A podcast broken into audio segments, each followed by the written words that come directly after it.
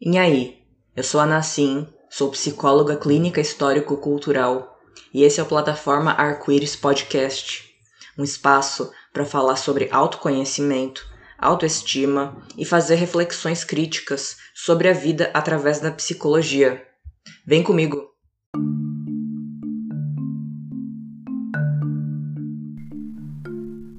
E aí, gente, tudo bom? Voltando com o nosso querido podcast, dessa vez para falar sobre a culpa de sentir pequenos prazeres. Isso mesmo, aquele sentimentozinho horrível que consome os jovens adultos nos dias de hoje. Porque afinal, quando chega o momento de enfim os refrescos, a gente não consegue desfrutar do refresco e fica matutando se realmente é a hora do refresco ou se a gente não é digna o suficiente de desfrutar dele. Bom, como a gente sempre conversa aqui, nada é inato ou em vão. Tudo tem uma história para ser desvelada. E com certeza, cada um de nós tem uma história por trás dessa culpa de sentir os pequenos prazeres da vida. Entender que o refresco vem depois da labuta não é uma coisa aleatória. Quando a gente é criança, a gente costuma associar muito mais com as figuras que cuidam da gente, de ensinar que a sobremesa vem depois da refeição, as férias vêm depois do ano letivo, o descanso vem depois das obrigações diárias. Isso é sobre sermos seres sociais.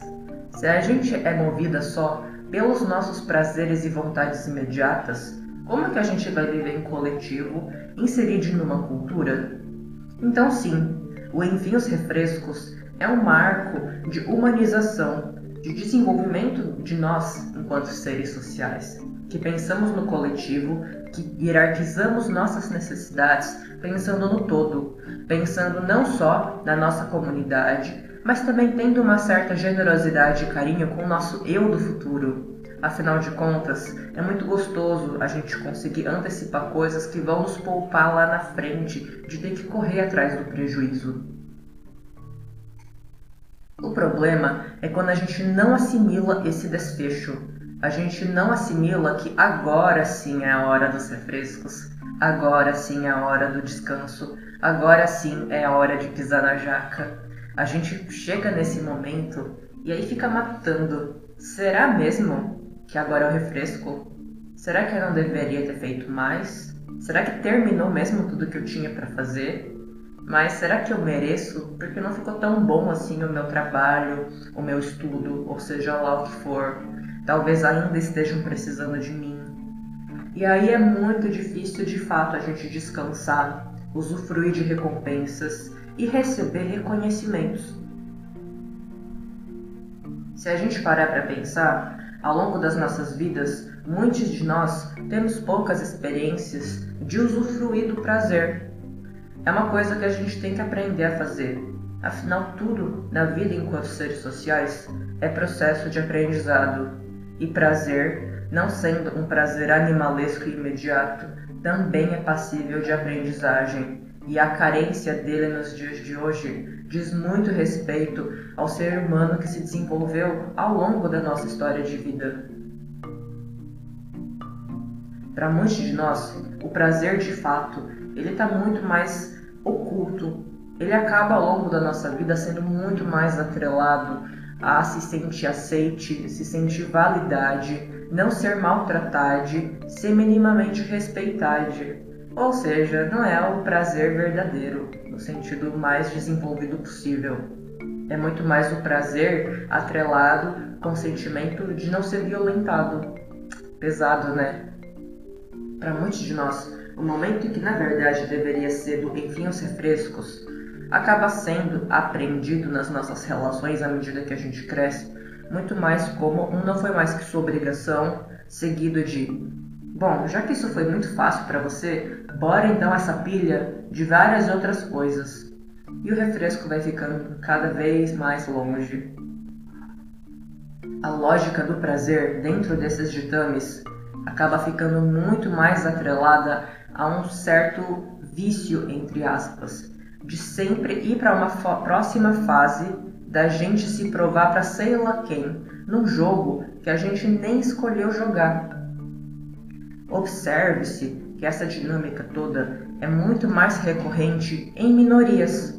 Minorias acabam se vendo muito mais inseridas nesse processo de terem que encontrar nas suas relações formas de extraírem validação para sua existência. E muitas vezes o prazer ele fica enterrado até esse ponto, o ponto de eu sentir autoridade a ter um prazer à medida que o outro me valida enquanto ser humano, e não de eu explorar o gostinho bom de um refresco, o gostinho bom de um descanso, uma vez já me entendendo como válida, sendo como eu sou. Eu costumo admirar genuinamente mesmo os homens heterotop que gostam de assistir o jogo, de ir no bar com os amigos, de jogar bola.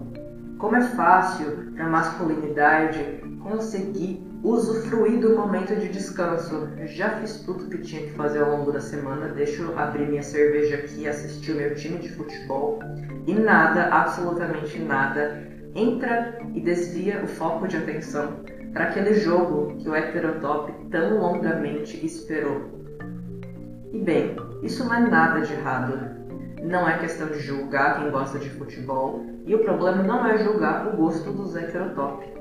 O problema nessas circunstâncias é que normalmente para um heterotop poder usufruir de todas essas coisas gostosas, dos frescos, do conforto e do pós-serviço, tem uma mulher que está fazendo tudo por ele, que está segurando as crianças em outro cômodo para não atrapalhar o jogo, que está levando o engradado de cerveja até aberto já que o cara não tem que se dar o trabalho de abrir, que não tem espaço para sair com amigas enquanto o cara sai com os amigos dele. Isso se a mulher tiver amigas é nessas tantas que a gente vai vendo que muitas vezes nas nossas relações, quando a gente fala de desigualdades, o prazer de um custa o sacrifício do prazer de outra pessoa.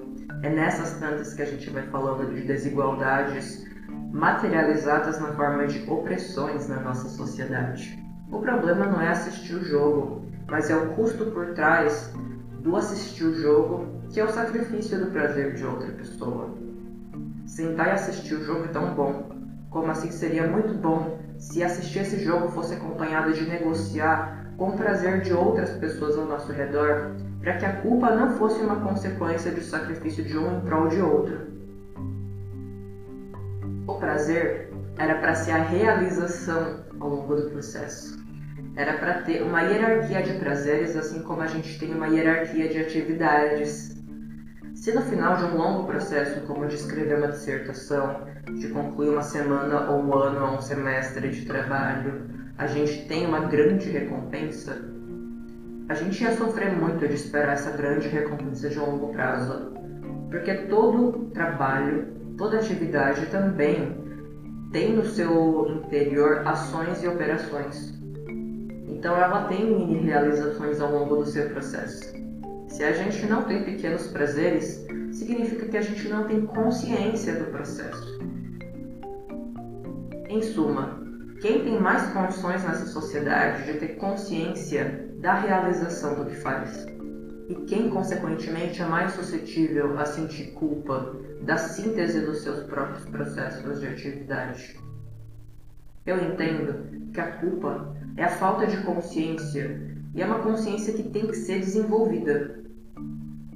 Por isso, não devemos trabalhar em torno da culpa, e sim com a nossa responsabilidade de se implicar no entendimento da raiz dessa culpa para superá-la, entendendo-se que pequenos prazeres não são pouca coisa por serem pequenos, nem muito grandes por serem custosos. Eles são parte da vida.